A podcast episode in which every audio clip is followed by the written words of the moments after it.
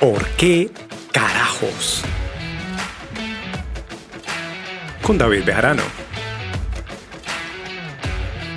Bienvenidos. Muy feliz nuevo año para toda mi gente, un feliz 2022. Espero que hayan tenido unas hermosas fiestas de fin de año con sus seres queridos, que hayan comido rico, que hayan bailado, tomado, festejado. O bueno, tal vez hicieron algo relajado, la pasaron solos, sea como sea que la hayan vivido. Les deseo lo mejor para este año que comienza y en primera instancia mucha, pero mucha salud. El resto se va dando a lo largo del camino, pero salud que nunca nos falte. Yo creo que entre más pasa el tiempo, más valoro eh, la importancia de una buena salud en nuestra vida. Y espero que todos ustedes puedan comenzar de esa manera este año. Y bueno, para que empiecen también este año con el pie derecho, quiero hablar con ustedes de un problema que nos afecta a muchas personas constantemente y nos roba de nuestra energía de nuestro tiempo incluso nos frustra constantemente. Y es nuestra incapacidad de decir que no. ¿Por qué carajos nos cuesta tanto decir no? Y es un problema común en estos tiempos, ¿no les parece? Frecuentemente le estamos diciendo que sí a cosas y personas cuando en realidad por dentro sabemos que queremos decir que no. ¿No les pasa? Que a veces le queremos decir a nuestro jefe, a nuestra pareja, a nuestros padres, a nuestros hijos, como, hey, no, no quiero, no me interesa, no lo voy a hacer. Pero por alguna extraña razón terminamos diciendo incluso con voz sumisa, bueno, sí señor, vale, yo lo hago. Ah, bueno, si tú quieres. ¿Y después qué? Nos sentimos como unos imbéciles o nos sentimos frustrados y a veces con un poco de resentimiento hacia la otra persona por habérseles ocurrido la maravillosa idea de pedirnos algo, cuando nosotros queríamos hacer algo completamente diferente. Y mire que lo interesante no es que ellos nos hayan pedido algo. Ellos ni siquiera tienen la culpa. Es enteramente culpa de nosotros. Pero ¿y entonces? ¿Por qué carajo nos cuesta decir que no? Hay muchas razones y estas todas tienen que ver de una u otra forma en cómo nosotros interpretamos el mundo que nos rodea. Por un lado, podemos ser personas que no nos gustan los conflictos. Tal vez nos interesa mantener la armonía en nuestras relaciones y nos desvivimos por mantener a todo el mundo contento, así sea por encima de nuestras propias necesidades. Y esto lo hacemos porque creemos que si decimos que no, vamos a lastimar los sentimientos de la otra persona y tal vez esto pueda arriesgar la relación que tenemos con otros.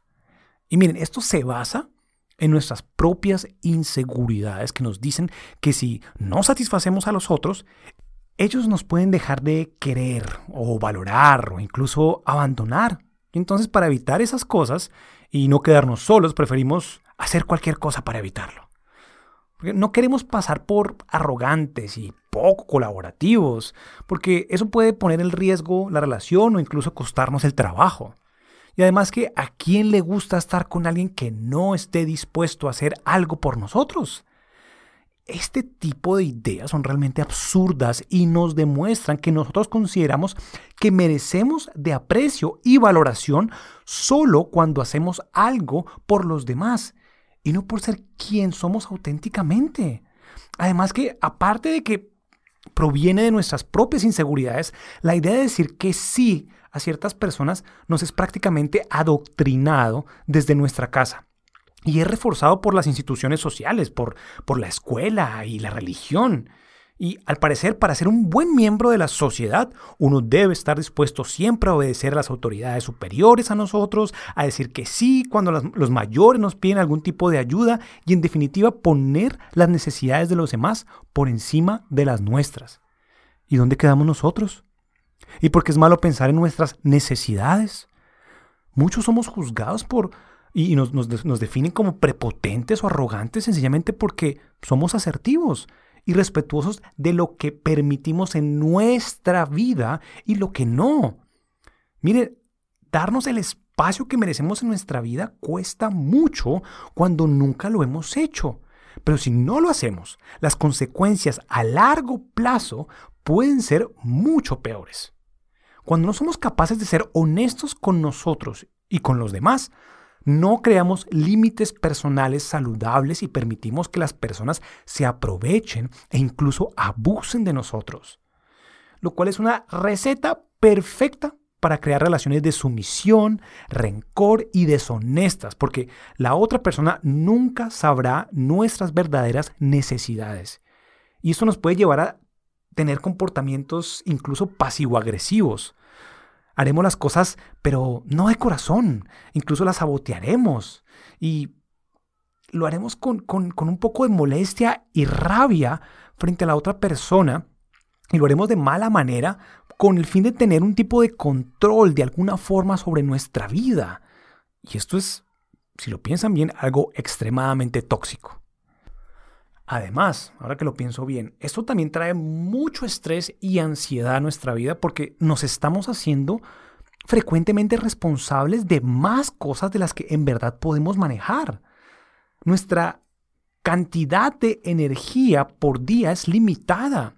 Y si todo el tiempo estamos haciendo cosas por los demás, estamos drenándonos de diferentes formas y esto pues nos lleva a incluso el famoso burnout que es cuando nos desgastamos de tal manera que perdemos el gusto por todo, no somos productivos y nos puede llevar incluso a la depresión, a tener problemas de salud física. Y mire, esto nos lleva a perder como el, propósito de nuestra vida. Nos desconocemos, perdemos nuestra identidad porque siempre estamos haciendo las cosas por alguien más. Nuestra identidad se difumina entre las necesidades de nuestros hijos y las necesidades de nuestra pareja. Y es por eso que frecuentemente los padres que se entregan desmedidamente a sus hijos, cuando ellos inevitablemente se van y es en su vida, ellos quedan sin un propósito claro. Se han perdido en el rol de padres y ahora no saben ni siquiera qué son. Y como les digo, eso mismo le puede ocurrir a una persona después de un divorcio, que ya no saben quién son fuera de la relación, fuera de estar satisfaciendo a la otra persona. Entonces, lo que necesitamos comprender es que un no dicho en el momento correcto puede que genere, vale, sí, conflicto a corto plazo, pero será muy beneficioso para todos a largo plazo, porque las personas sabrán dónde están tus límites. Tú te librarás de actividades y tareas que no te competen y no tienen por qué ser tu responsabilidad. Ahí les vas a demostrar honestamente ¿Qué es lo que tú quieres? ¿Qué es lo que a ti te interesa? ¿A qué le quieres decir que sí y a qué quieres decirle no? Eso te permitirá vivir auténticamente. ¿Te va a costar algunas relaciones? Seguramente sí. Y es bueno que sea de esta forma, porque es ahí donde reconocerás qué personas están contigo porque valoran quién tú eres y quiénes estaban sencillamente por lo que les dabas. Y quitarse ese peso encima aunque al principio cueste reconocerlo, es muy bueno, es espectacular. Y ahí les dejo esa reflexión para comenzar el año. Sean más honestos con ustedes mismos y con, las, con los demás. Revisen cómo están llevando sus relaciones personales y profesionales. Y sobre todo sean conscientes de sus necesidades y el lugar que le están dando en su vida porque es de esa forma que tomarán decisiones bien informadas de lo que van a permitir en su vida y a lo que van a comenzar a decirle que no. Cuando ustedes hacen eso, comienzan a decirle que sí a las cosas que en verdad merecen un espacio en su vida. Mi gente, este ha sido el podcast de esta semana. Espero sus comentarios, espero que les haya gustado. Comiencen a decir que no vale la pena. Cuídense y nos vemos la próxima semana. Que estén muy bien. Adiós.